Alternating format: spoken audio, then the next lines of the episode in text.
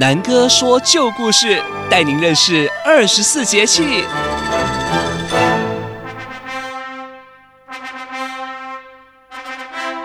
Hello, everyone. It's finally time for another story. Have you ever been to a wedding? Does everybody know that when two people are in love, they have a wedding to announce it to everyone else? A wedding is essentially a party to eat good foods and celebrate the binding of two. In Eastern culture, weddings are not something to take light of. From the beginning, when the parents of the couple meet for the first time, there are traditions to propose the marriage in specific formats. At times, people find these traditions to be a hassle, and as a result, people only have wedding once. In Taiwan, pastries have always been a gourmet product in the trend of the times. And they also symbolize the history and trajectory of each era. In traditional weddings, there are large and small wedding customs. And traditional Chinese wedding cakes, gifts to the relatives and friends, are also one of them. Why is there the origin of giving traditional wedding cakes? Let me introduce a story originating from the Three Kingdoms.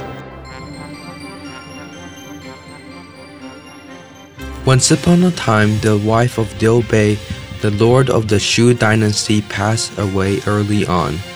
With the information known, Zhou Yu came up with a plan for prosperity and wealth. Sun Quan planned for his sister Sun Xiaomei to be married off to Liu Bei.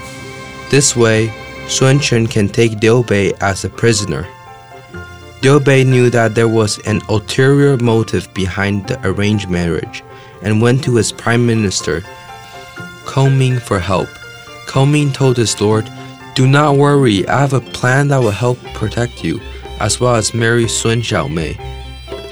Ming began to promote Liu Bei's wedding through cakes. These cakes were made by an extremely skilled master of Chinese cakes. The skilled master made Chinese cakes with dragons and phoenix patterns, which had the crispy flavor of Jingzhou. Kongming ordered the master to make a hundred thousand wedding cakes and distribute them amongst their kingdoms.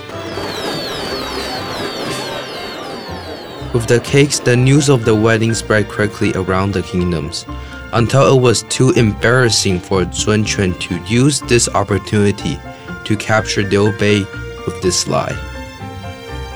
The marriage cannot be ruined and had to be perfect. This distribution of Chinese cakes awed the town as a generous gesture. After that, people began giving out Chinese cakes at weddings as a sign of wealth and prosperity to the wedded couple. Well, isn't that interesting? Who knew that the story of Chinese cakes was rooted from another wedding? We'll see you next time. Have a good holiday. Bye bye!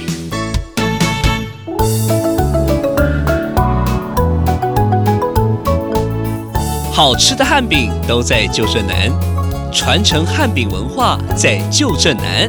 以上节目由旧镇南汉饼文化馆与正声广播公司高雄台联合制播。